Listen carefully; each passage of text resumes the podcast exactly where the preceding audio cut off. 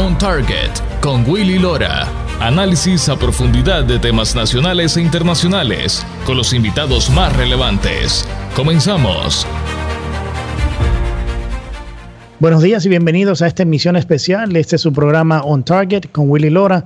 Llegamos a ustedes desde Ginebra, en Suiza. Quiero agradecer a nuestro público de la radio Acción 97.9 FM, 810 AM y 100.3.3 en alta definición.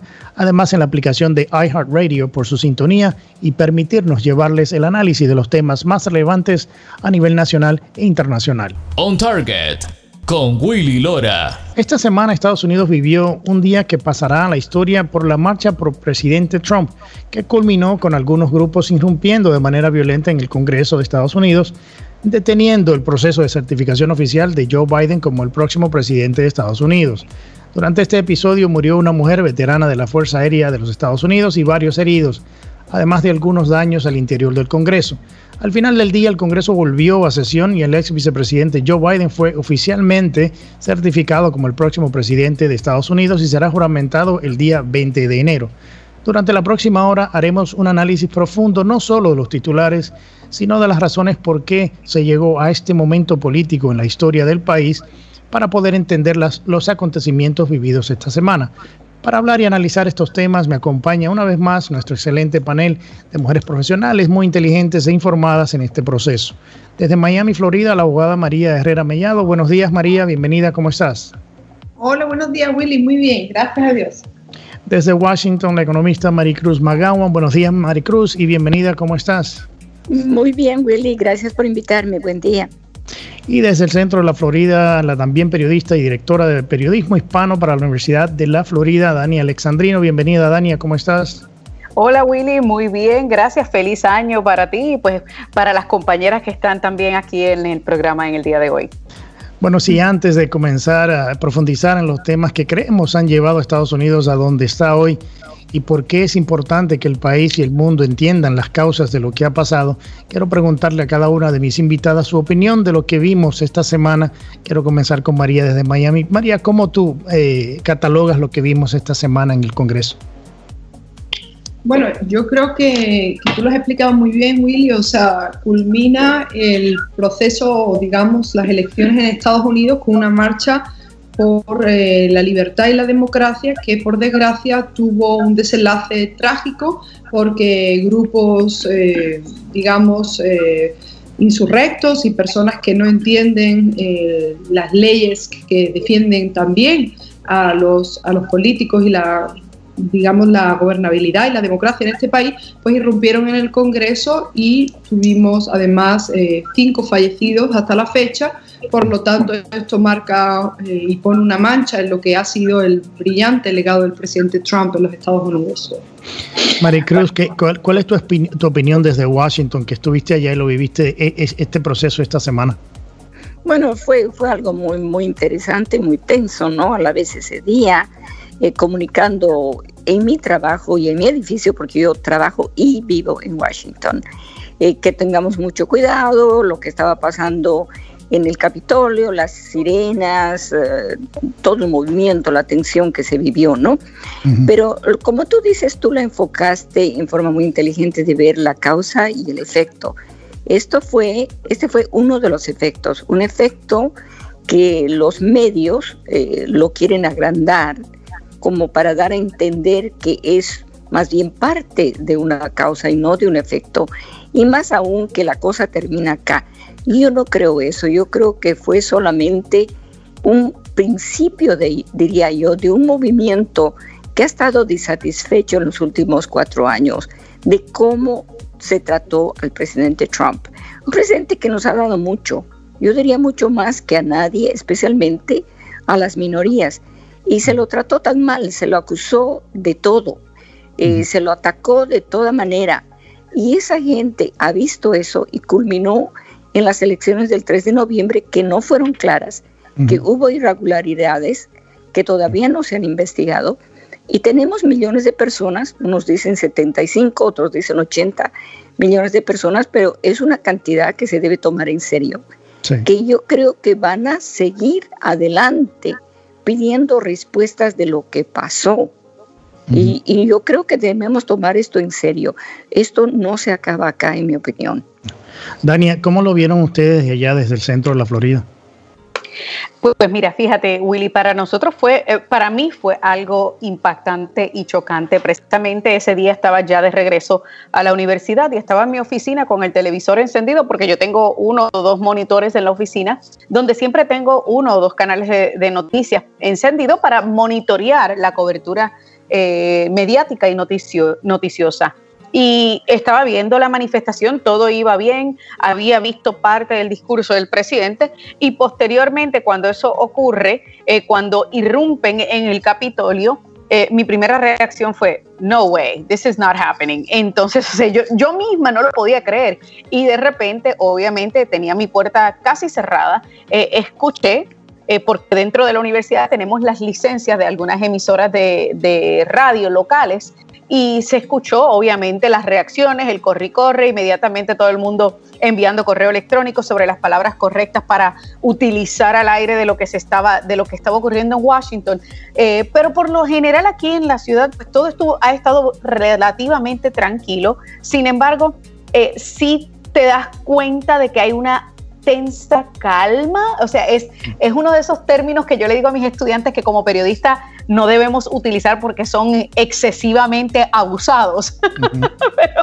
pero, en algunos lugares, eh, particularmente en los lugares eh, de, donde uno va a profesar la fe, en las iglesias y eso, tú podías, eh, has podido notar en estos últimos días de que las iglesias están, los parkings han estado abarrotados y yo dije, wow, o sea, como que la gente ha sentido esa necesidad eh, de acercarse más a Dios en estos últimos días porque realmente lo que está ocurriendo en nuestra nación, que es algo que vaticinamos, Willy, nosotros habíamos hablado en repetidas ocasiones que pudiesen haber disturbios, que pudiese haber incluso hasta una guerra civil, porque la mitad del país éramos un país muy polarizado, muy dividido y la mitad del país siempre iba a ver el que esté en la Casa Blanca como un presidente ilegítimo independientemente de quién terminara ocupando la silla. Y eso es, lo que estamos viendo. Y es mucho de lo que va a pasar después del día 20. Pero María, hablando un poco de eso, ¿qué papel jugó, ya profundizando un poco más, la polarización nacional que vive el país? O sea, ¿es esto el resultado de dos fuerzas políticas,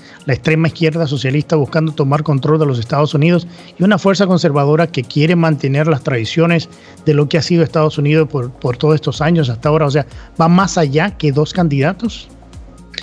Bueno, yo creo que la sociedad americana está muy polarizada y a mí me gustaría responsabilizar en primer lugar a los medios, los medios de propaganda que no cesan de enfrentarnos los unos a los otros, eh, las mujeres a los hombres, los negros a los blancos, los hispanos a los, a los blancos americanos.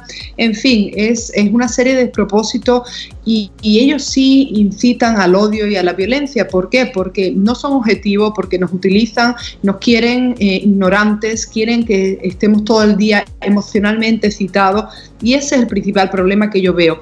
De por sí, también los políticos son responsables porque para mí, bajo mi punto de vista, si de verdad son personas que quieren defender la libertad y la democracia en los Estados Unidos de, cualquier tipo, digamos, del, lado o el espectro político, deberían de haberse unido para aclarar qué ha acontecido en estas elecciones presidenciales. Es decir, a nosotros, a los ciudadanos, eh, incluso a los abogados, no se nos borra de la cabeza, de, la mente, de la cabeza, las imágenes que hemos visto. No, no estamos viviendo una situación normal. Además, venimos eh, de unos meses en los que, eh, y es algo que yo criticaba al, al congresista Marco Rubio, es decir, usted dice que los Estados Unidos se va a recuperar gracias a la familia, a la comunidad y a la fe, pero ¿dónde queda el Estado de Derecho? Es decir, ¿dónde queda la defensa de la democracia? Venimos de más de seis meses donde los derechos de la mitad de la población han sido violados sistemáticamente y donde han llegado a tener la eh, sinvergonzonería, porque hay que llamarlo así, a inclusive establecer fondos para eh, sacar en fianza a personas que han atentado contra la seguridad nacional y han violado los derechos de la mitad de la población por su raza, por su su origen o por su opinión política. Esto es lo que está aconteciendo en los Estados Unidos de América. Sí, Maricruz, ¿cómo, se, convierte Trump en el enemigo? O sea, no solo político para el Partido Demócrata, sino para los grandes intereses que manejan y controlan los sectores más importantes del país. Bueno, yo, yo digo cuando me preguntan eso es que un dicho de alguien de más, en el mundo de los hipócritas, el que dice la verdad es el enemigo. Y ese es el caso de Donald Trump. Desde el principio, él se caracterizó por decir la verdad así como era, sin cubrir la, pildorita ni nada. Y obviamente, en un ambiente político de décadas, donde todo se ocultaba y donde empezó a salir a la luz, se empezó a revelar eh, todo lo que realmente lo que llamaba el pantano, que salió afuera. Yo creo que eso a la historia, si la historia es justa, va a ser una de las cosas que va a caracterizar a la presidencia de Donald Trump. No solamente sus logros en el área de economía, eh, en el área de, del tráfico humano, que hizo un trabajo excelente, pero en el área de que él sacó a relucir qué tan podrida estaba nuestra maquinaria política y que no era de ayer, ni era del año pasado, ni siquiera de la década pasada. Y eso es muy, muy importante. Y lógicamente una persona así va a ser odiada. Sí, porque inclusive hablando de, en, ese mismo sentido, los, o sea, los lobistas de la parte armamentista, de, de, temas de, de, fiscalizaciones y todo eso, o sea, él le hizo enemigos por todas partes porque como tú decías, básicamente tocó cuerdas que antes no se habían tocado, se, habló, se hablaron verdades, se conocieron verdades y se conocían de qué manera estaban entrelazados ciertos sectores eh, de poder, eh, no solamente en Estados Unidos, sino también internacionalmente, eh, y metían, metiendo bastante dinero a los políticos, haciendo su lobismo y olvidándose en cierta manera de lo que es el país y lo que son sus votantes, porque yo en un momento vamos a hablar un poquito más de esto, yo pienso de que parte de los problemas de lo que estamos viviendo hoy es ese desconecte tan grande que está existiendo cada día más entre los políticos, entre Washington DC y el resto del país. Pero vamos a nuestra primera pausa. Al regresar hablaremos de la influencia del financiamiento o a los partidos políticos por sectores importantes y de qué manera esto ha hecho que la clase política de Estados Unidos esté cada día más desconectada de la gente que debieran representar en el Congreso. Ya regresamos con más de On Target con Willy Lora. On Target con Willy Lora, periodismo auténtico y objetivo. Ya regresamos. On Target con Willy Lora. Actualidad y puntos de vista integrales. Ya estamos de vuelta. Ya estamos de regreso con su programa On Target con Willy Lora y nuestra mesa redonda de análisis político. Cada año vemos como las contribuciones financieras a políticos y partidos políticos cada día van aumentando y comprometiendo más a estos políticos con intereses marcados. Como tal, es el caso de las empresas como Facebook y Twitter, además de gobiernos como el gobierno chino según vimos en, las declaraciones de un viceministro de ese país. Se pondría a entender, María, de que esta situación también ha influido en el descontento y la desconfianza del sistema político y sus instituciones, ya que cada vez más los políticos se abocan a defender posiciones de estos grupos y sus intereses y no de quienes lo eligen. María. Sí, disculpa. Yo, yo creo que sinceramente lo que ha influido más ha sido concretamente en las últimas semanas, como hemos podido ver cómo el Congreso, el Senado de los Estados Unidos han decidido distribuir miles de millones de dólares a países extranjeros, es decir, quitárselo de los bolsillos del contribuyente estadounidense y entregarlo a otros países. Y por supuesto, en medio de la pandemia mundial y con un Partido Comunista Chino y, que, ha llevado la muerte de millones de personas, pues, eh, ¿cómo no estar enfadados con un, presidente electo que eh, se ha descubierto que sirve, ha servido y va a servir a los intereses, por ejemplo, de China. Dani, Dani en, ese sentido, con lo que decía María, ya hemos visto con, evidencias, con la, computadora de, Hunter Biden, el hijo de Joe Biden, las declaraciones que hizo el gobierno chino, las declaraciones que hizo eh, el, socio principal del hijo de, Joe Biden, Hunter Biden, de el, compromiso financiero que ha hecho el gobierno de Beijing con la, con la familia Biden o sea, no pone esto a un presidente electo, a un presidente que seguramente el día 20 en una posición, una posición de muy desventaja, de mucha desventaja en cuanto a la política hacia China. Por supuesto que lo pone en desventaja. De hecho, debería recusarse, como dicen.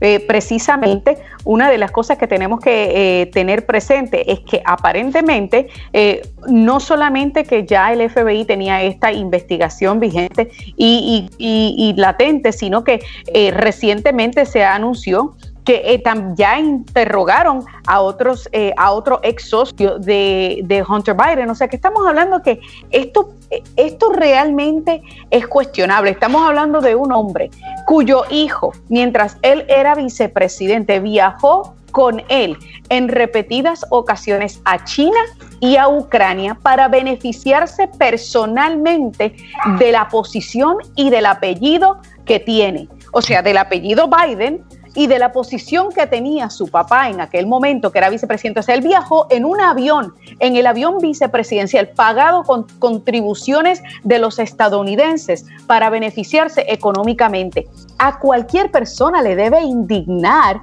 que este hombre va a estar como presidente cuando su hijo y su, y su hermano se han estado lucrando gracias a sus posiciones políticas durante los últimos casi 50 años. O sea, cada uno de nosotros debe sentirse indignado y no solamente eso, sino que debemos temer por lo que puede estar ocurriendo con nuestro país, porque China siempre ha querido ser el, dominado, eh, el dominante del mundo, o sea, la superpotencia más grande, siempre ha querido dominar el mundo. Y, el que, y el hecho de que Joe Biden en el pasado ha dicho que es inevitable que China se convierta en una superpotencia, le deja saber a cada una de las personas ¿Dónde está la mente de Joe Biden? Bueno, las veces que tiene mente, porque recordemos que su mente está eh, degenerando. Las veces que tiene mente, ¿dónde está su mente parada en cuestión de nuestras relaciones con China? Maricruz, hablando del, tema de la, influencia de dinero en lo que es la capa política en Estados Unidos, tú estás en Washington y sabes muy bien del trabajo que hacen los lobistas en Washington para influenciar legislación y obviamente a políticos en, en el Congreso. O sea, viéndose a lo que hemos escuchado, qué tan peligroso o qué tanto efecto ha estado teniendo cada, cada año más este interés eh, fuera de lo común o este dinero que está entrando y sigue entrando a Washington a través del, del lobismo por los intereses eh, que ya sabemos. Sumamente peligroso y no es cosa de hoy, es cosa de décadas. Una manera de verlo es ver en la manera que los políticos se han enriquecido. Y estoy hablando ya desde, la, desde los noventas o algo así. Cuando uno ve todos estos políticos que no tenían nada cuando empezaron a ser senadores, ministros, vicepresidentes, etcétera, y luego aparecen con millones de dólares, de ahí es que viene el dinero. Básicamente de ahí. Ellos no producen nada. Ningún político debería enriquecerse en forma tan rápida y tan sustancial sin producir nada. Y creo que el último ejemplo, el último ejemplo de todo eso fue lo que vimos con el tema militar de los 700 mil millones de dólares Pero que se aprobaron. Hay, hay varios ejemplos, esto ha estado ocurriendo, la diferencia es, como digo, que tuvimos un presidente que tuvo el coraje de sacarlo a la luz. Y entonces, el hecho de que los medios tradicionales, CNN, CBS, etcétera, no quieran hablar de este tema, no quiere decir que la gente no lo sabe, porque hay otros medios, Facebook, eh, teléfono, la gente se ha enterado de lo que está pasando. No quiere decir que el americano no está asqueado con este tipo de actividades. Y eso es lo que me preocupa, que se piensa que ya los han controlado, que se piensa que aquí no va a pasar nada más, que piensan que van a poder gobernar fácilmente y continuar haciendo no va a ser así. Yo creo que la gente va a seguir buscando la verdad y buscando justicia. Sí, María, además de la manera de María tan directa y no políticamente correcta del presidente Trump decir las cosas, lo cual ha sido siempre. O sea, ¿cuáles crees tú que han sido sus políticas de Estado, tal vez algunas políticas de Estado que hayan llevado a que haya perdido las elecciones o, si tú crees que porque dentro de los parámetros de gobierno, o sea, al, país no le ha ido mal. Eh, como decía eh, Maricruz, tanto en el tema económico, de crecimiento y, y, política exterior, o tú crees que fue el tema del manejo de la pandemia, del coronavirus y, y la campaña mediática negativa que tuvo su efecto psicológico en los votantes? Bueno, a mí no me cabe la menor duda de que la razón por la que el presidente Trump no va a renovar en su mandato es, eh, primero, por la evolución del coronavirus a nivel mundial. Su gestión eh, en algunos momentos, determinados momentos, debería haber sido más asertivo en cuanto y debería de haber llevado a cabo un riesgo calculado en cuanto a la comunicación de, por ejemplo, temas sanitarios, llevar o no llevar máscara. Usted puede pensar como presidente de los Estados Unidos que va a hacer un mejor rol eh, defendiendo la libertad y eh, apelando digamos, a la responsabilidad individual, pero ¿cuál es el efecto cuando uno aparece de cara al público sin una mascarilla? ¿Cuál es el efecto de organizar mítines y, y reuniones en la Casa Blanca y no exigir que se lleve la mascarilla? El riesgo fue calculado erróneamente y por supuesto eh, la propaganda, la maquinaria propagandística y, los millones de dólares que se han metido en cada uno de los estados y a cada uno de los grupos extremistas, racistas, eh, insurrectos a su vez también, que ellos sí han querido llevar y, perpetrar un golpe de Estado, especialmente durante el último año, pero desde que comenzó la presidencia del presidente Trump. Sí, o sea, hemos visto en los últimos cuatro años cómo, eh, eh, o, sea, el intento de tratar de sacar al presidente Trump de, todas maneras y utilizando todos los medios posibles, eso nunca, nunca paró. Creo que desde antes que fuese eh, juramentado, lo vimos con las investigaciones y lo vimos con el, con el juicio político y, y todo eso. Pero Dania, en el 2000, cuando perdió el ex vicepresidente George W. Bush, digo Al Gore, perdón, se llamó, se le llamó un presidente a Bush ilegítimo por los demócratas, se presentó al Congreso objeciones a la certificación de esas elecciones e inclusive a la misma elección en donde ganó el presidente Trump en el, en el 2016. Eh, entonces se ha querido pintar de que las objeciones a certificaciones es algo inconstitucional y que es un golpe de Estado, algo dicho por varios políticos y medios de comunicación. ¿Por qué el doble estándar y la desinformación?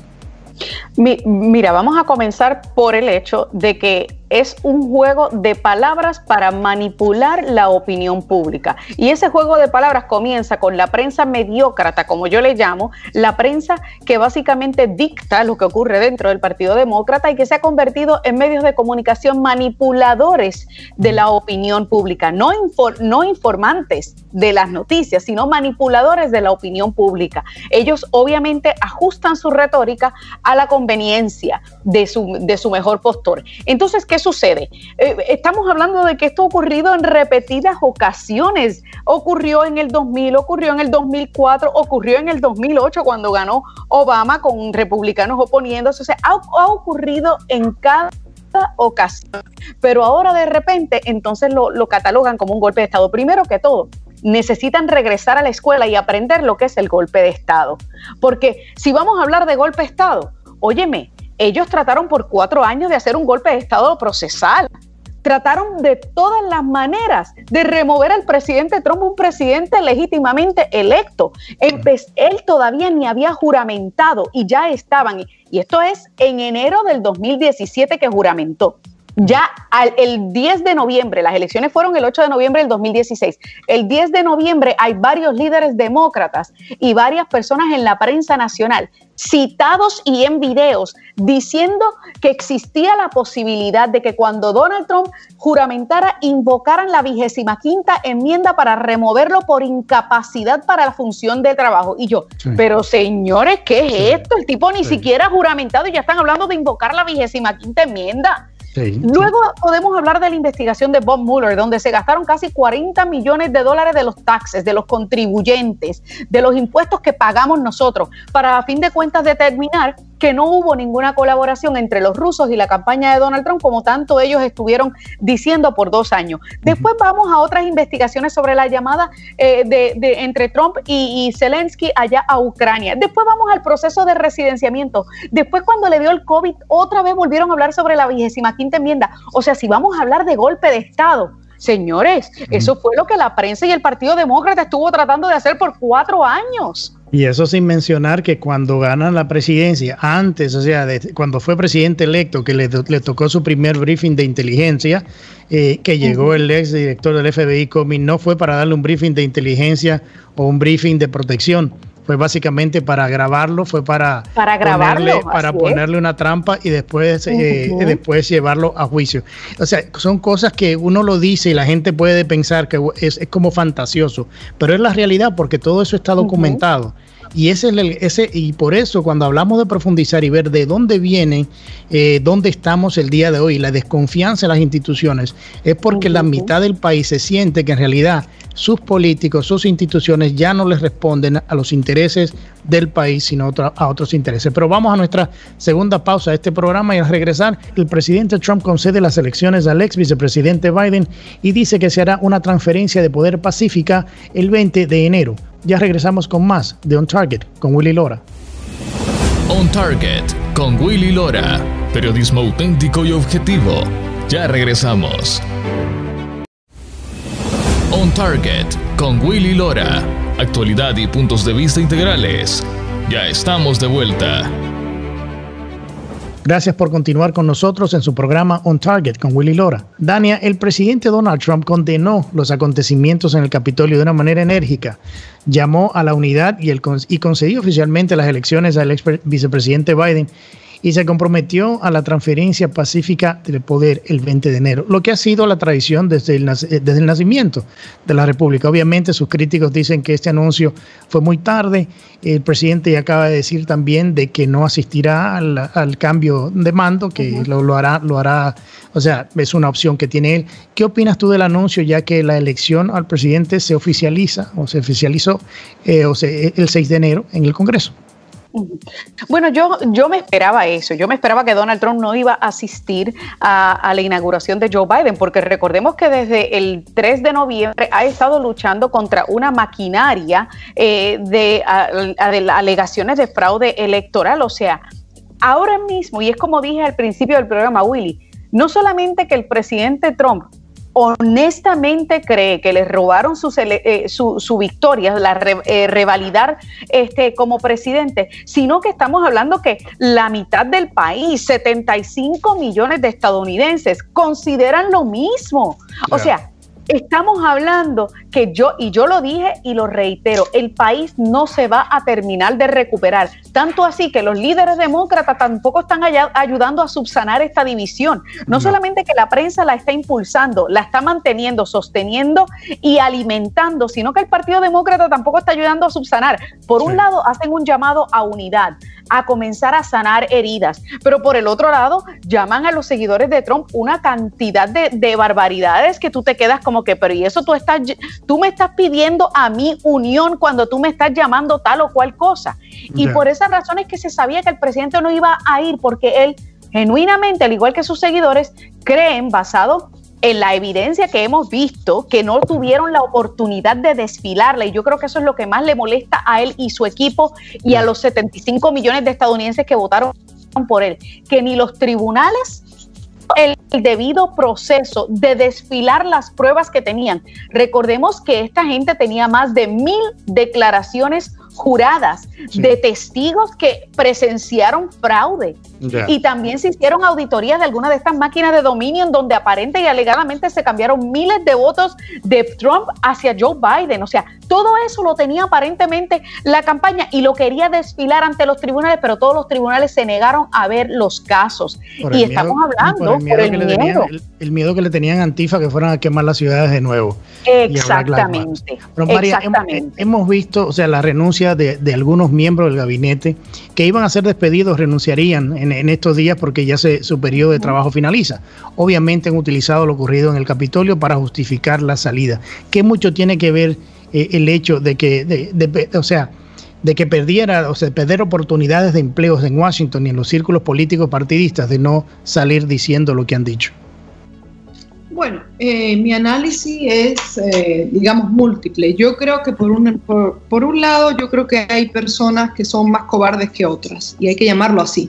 Hay personas que son más desleales que otras. Hay otras personas eh, que no son psicológicamente, no están estables o no, son, no tienen esa entereza tampoco para aguantar eh, los ataques, eh, ataques a sus familias, amenazas de muerte. No olvidemos eh, lo que estamos viviendo, que, los digamos, los políticos y los asistentes y los trabajadores de la Casa Blanca están en constante amenaza por su vida, por su integridad física y la de sus familiares.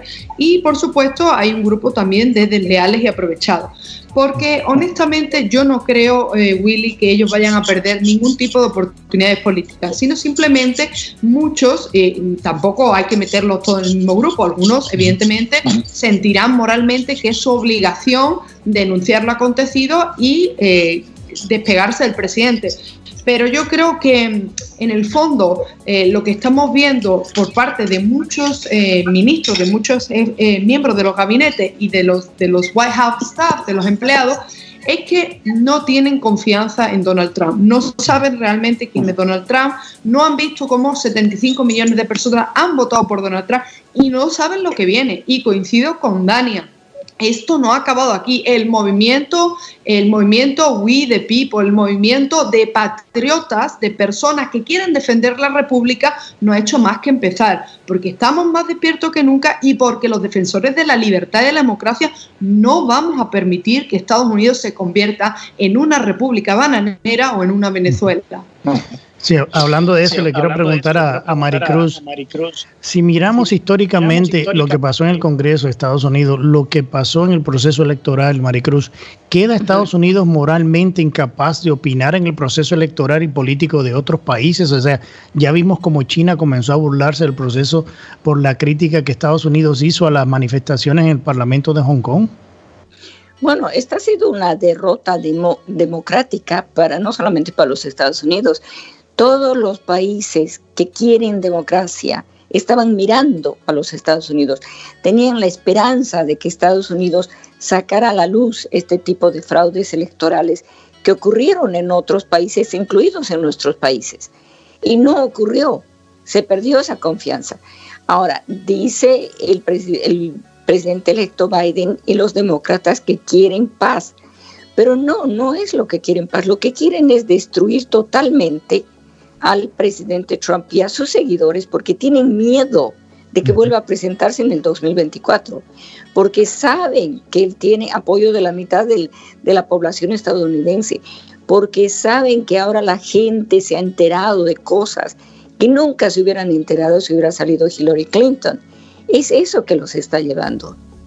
Y yo creo que una de las cosas también que mucha gente no le pone atención cuando habla de que el, presidente Trump eh, perdió las elecciones es que los demócratas en el Congreso perdieron 15 escaños. Los demócratas no ganaron un escaño en el Congreso de Estados Unidos, que es donde en realidad está votando la gente por sus representantes. O sea, eso le debiera también de poner a ellos un poco nervioso. Pero quiero moverme un poco hacia el futuro y de qué manera puede el país recuperar de, recuperarse, o sea, de una de sus crisis políticas más importantes en su historia. Dania, ¿cómo comienza la reconciliación entre ambas fuerzas políticas, progresistas y conservadores? ¿Crees que esto sea posible en un corto plazo, mirando todavía los comentarios, como tú decías hace un momento, y en redes sociales, de lo que cada lado piensa del otro?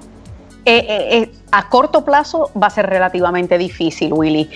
me parece que hay demasiado. Recuerda que por cuatro años, no solamente que se, le que se le estuvo tratando de hacer un golpe de Estado procesal al presidente Trump, sino que habían llamados deliberados por parte de, de, líderes progresistas, como por ejemplo la congresista Maxine Water, que está en vídeo, en récord, haciendo un llamado directo a el acoso y la agresión directa a los conservadores y simpatizantes de Donald Trump. Estamos hablando de que la prensa propagandista también constantemente agredía verbalmente y arrastraba por el lodo cualquier conservador. No olvidemos el caso del niño de 16 años, Nicholas Sandman, que por llevar una gorrita roja de Make America Great Again, sacaron un vídeo de dos horas de contexto, 30 segundos de ese vídeo lo sacaron de contexto y arrastraron el nombre del muchachito por el lodo, que a fin de cuentas terminó llegando a un acuerdo millonario tanto con CNN como con Washington Post, porque intentaron arruinarle la vida. Estamos hablando que las agresiones contra los conservadores era continua, constante y sin, y sin dar tregua. Y por consiguiente, eh, lo que ocurrió esta semana en el Capitolio fue eh, que ya básicamente la olla de presión llegó al punto de explotar, en donde la mitad del país, 75 millones de personas, se cansaron de que por cuatro años no solamente le estuviesen haciendo un eh, golpe de Estado procesal a su presidente, a alguien en quien ellos creían, sino que no se le permitiese demostrar que hubo fraude electoral. Eso llegó al punto donde ocurrió lo que ocurrió el miércoles. Y que quede claro que yo no apoyo ningún tipo de violencia, porque sería hipócrita de mi parte si condené la violencia de Black Lives Matter y Antifa en el verano, que yo no esté condenando lo que ocurrió el miércoles. Yo también la condeno pero yo soy una persona que entiende que para, para muchos esto era eh, el, punto cúspide, o sea, eh, la culminación de cuatro años de ser lo que llaman el punching bag, eh, el, bolso de, donde practican los boxeadores y recibir puños y recibir puños y recibir puños y ya se cansaron de recibir puños y están despiertos, están activados y están dispuestos a pelear de vuelta. Y me parece que va a ser en el corto plazo bien, pero bien difícil poder encontrar esa conciliación. Y más cuando tenemos el lado progresista, la izquierda, constantemente siendo todavía verbalmente agresiva. María, desde el punto de vista legal, ¿qué se debe hacer para evitar el fiasco de la votación por correo y evitar que los gobernadores y secretarios de estados de los estados cambien leyes electorales sin consentimiento del legislativo? O sea, ¿qué papel debieran de jugar las cortes en, en caso de, de objeción al proceso? Bueno, lo cierto es que en los últimos meses se han cambiado, eh, se han enmendado muchas leyes a nivel estatal y que efectivamente esa ha sido una de las, digamos, de las contiendas. Es decir, cómo puede ser que se aprueben leyes electorales de forma, eh, digamos, sin ningún tipo de publicidad y sin una consulta pública, ¿no? Pero mm. yo voy más allá, o sea, yo creo que para que tengamos un proceso electoral transparente y que los ciudadanos vuelvan a creer, yo creo que hay que eh, solucionar los problemas subyacentes, entre ellos no permitir a las personas votar si no tienen una identificación, actualizar eh, los registros de votantes y, por supuesto, descartar a todos los que hayan fallecido o todo aquel, eh, digamos, residente que no tenga ciudadanía en los Estados Unidos. se tiene que, además, subsanar los errores con el absentee ballot, o sea, el voto ausente, el voto por correo y em, en último lugar, más que pedirle a los tribunales que den una solución a este problema, este problema lo tienen que solucionar los legisladores por un lado y por otra parte los ciudadanos nos tenemos que involucrar más en defender la democracia en, este, en Estados Unidos. Y eso pasa por pedir que se em, eliminen leyes que al contrario de lo que ven de la izquierda en este país, no supone una supresión del voto, sino que supone un abuso del voto y un abuso de la democracia. Por lo tanto, no se puede permitir a las personas votar salvo excepciones, si no vives en el país, no se puede votar si no ha pedido el voto y hay muchísimas cosas que se tienen que subsanar, pero yo creo que los grassroots movements, es decir, los movimientos a pie de calle, los movimientos civiles por la defensa de la democracia del lado conservador tienen que ahora mismo tomar este momento en la historia de los Estados Unidos para no dejar escapar la oportunidad de revertir eh, los errores cometidos. Y yo creo que eso va a ayudar mucho en el tema de la, del fortalecimiento de los tres poderes de, gobierno, o sea, el, legislativo, el judicial, el ejecutivo, que ha demostrado mucha debilidad en, en, todo este proceso. Pero vamos a nuestra última pausa de este programa de hoy. Cuando regresemos, dejamos de último a los medios de comunicación y la prensa y el papel que han jugado en no solamente la polarización que se vive en el país, sino también el uso de la censura para alinearse con un partido político y una visión política contraria a sus intereses. Ya regresamos con la última parte de On Target con Willy Lora. No se vayan. On Target con Willy Lora. Periodismo auténtico y objetivo. Ya regresamos. On Target con Willy Lora. Actualidad y puntos de vista integrales. Ya estamos de vuelta.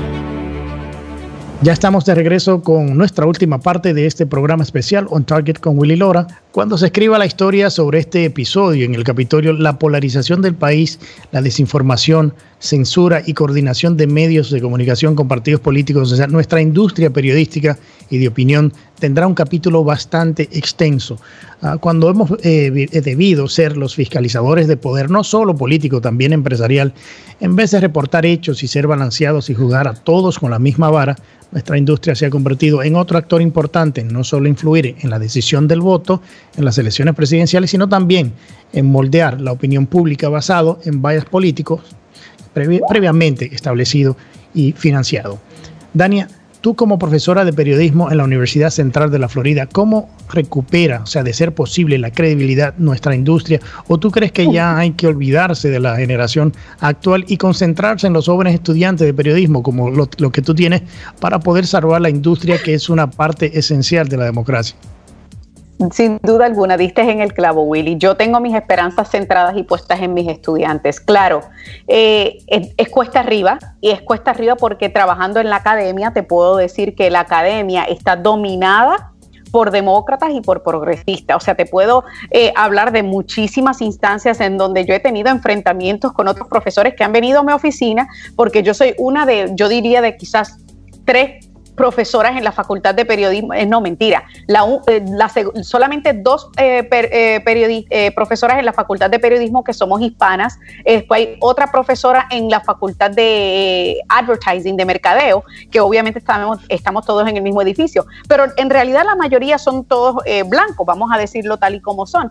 Y, y he tenido enfrentamientos con personas que han venido a decirme, no, que para que vengas a hablarle a mi clase sobre lo que es ser periodista, ser una minoría bajo la administración del presidente Donald Trump. Y yo lo miro y le digo, primero que todo, si tú estás aquí, estás aquí para enseñarle a, a tus estudiantes a ser un periodista sin importar quién esté ocupando la Casa Blanca. ¿Qué tiene que ver el que sea latina, el que sea mujer, el que sea negro, el que sea asiático, el que sea nada? El que esté estudiando para ser periodista tiene que dejar esos encasillados a un lado y enfocarse en la historia, porque nosotros no somos parte de la historia. Y si tú estás aquí influyendo en la mente de estos jóvenes con tus ideologías políticas, tú estás fracasando en tu rol como educador. Óyeme, te puedo garantizar que nunca más volvió a visitar mi oficina ese profesor para invitarme.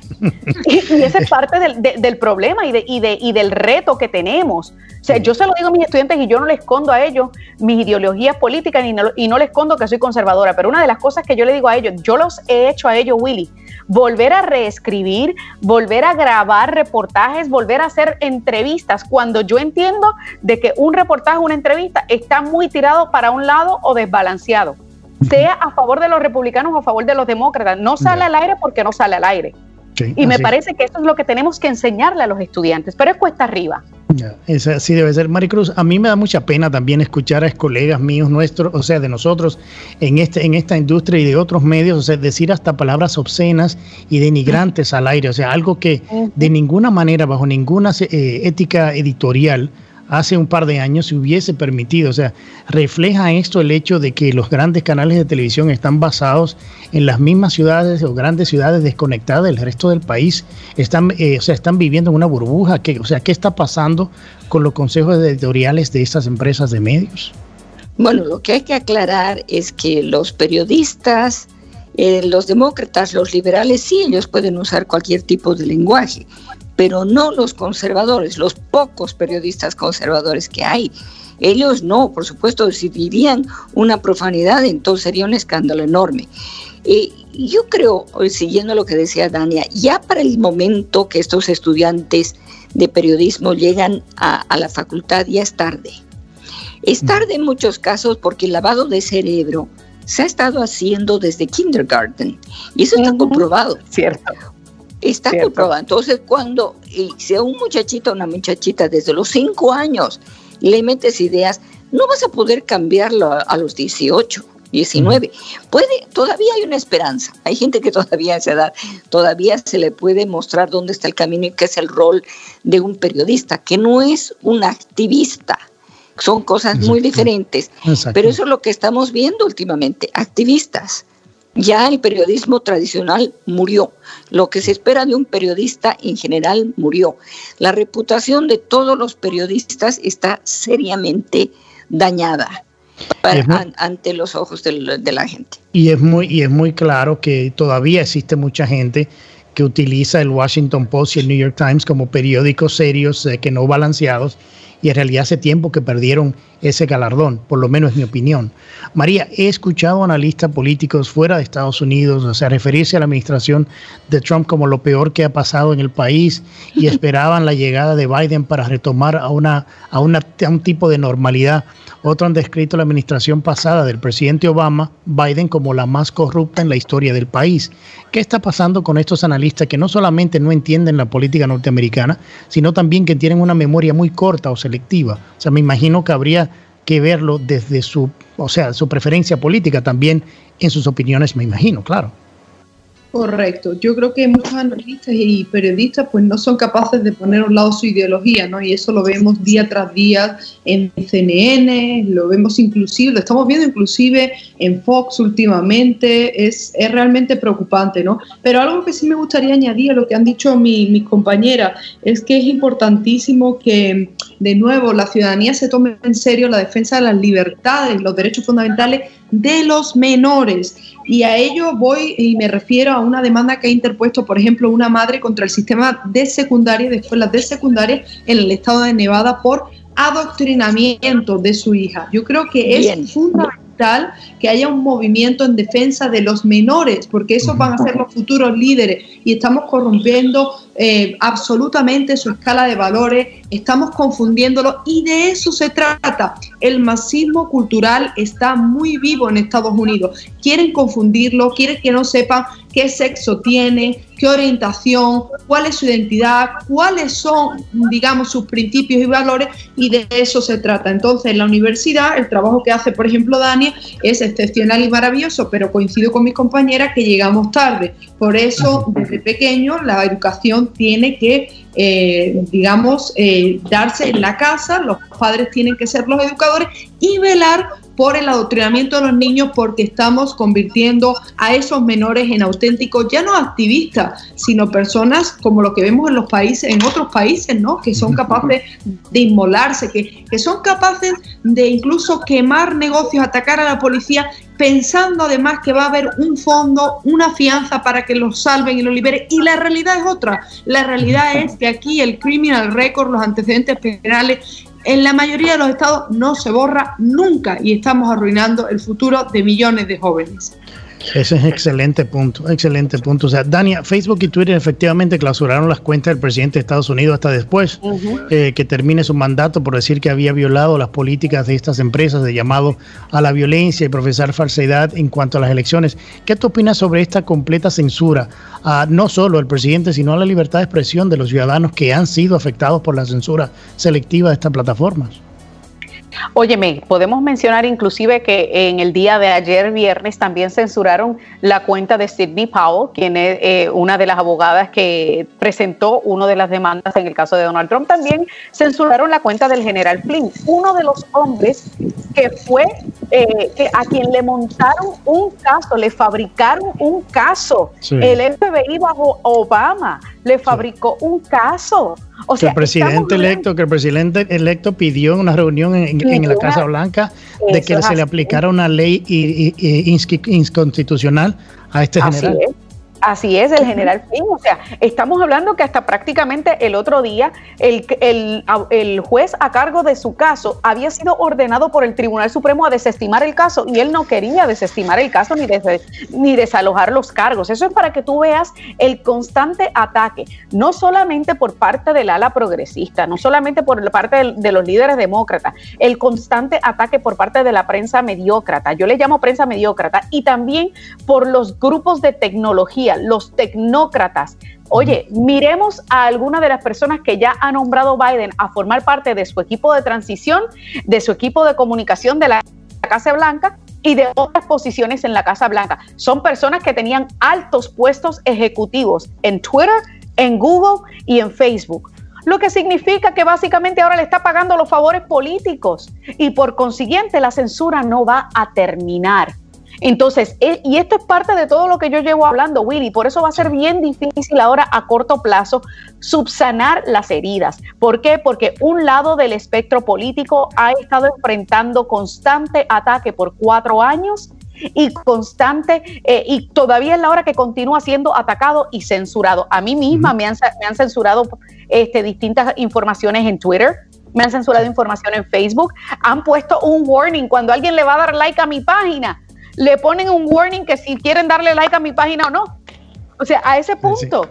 Y, hay que entender que esta gente que están encargados de hacer la censura en esta, en estas plataformas digitales Muchas de ellas vinieron del Partido Demócrata cuando salió la, salieron de, trabajar en la presidencia de Obama y ahora regresan a la Casa Blanca con una presidencia de Biden. O sea, esto es muy, es muy eh, importante que la gente lo sepa y es muy preocupante también de la manera que se están manejando estos temas. En este minutito que me queda, quería preguntarle a Maricruz, o sea, ¿tú crees que la solución, Maricruz, al tema del bias político dentro de los medios de comunicación actuales es crear nuevos medios, o sea, también competitivos que reflejen el pensamiento de una ideología contraria? O sea, y nos olvidemos de un periodismo balanceado? ¿Sería esta la solución o tú tienes fe que estos medios vuelvan a hacer la labor para la cual fueron diseñados? No tengo ninguna esperanza de que se, vuelvan honestos.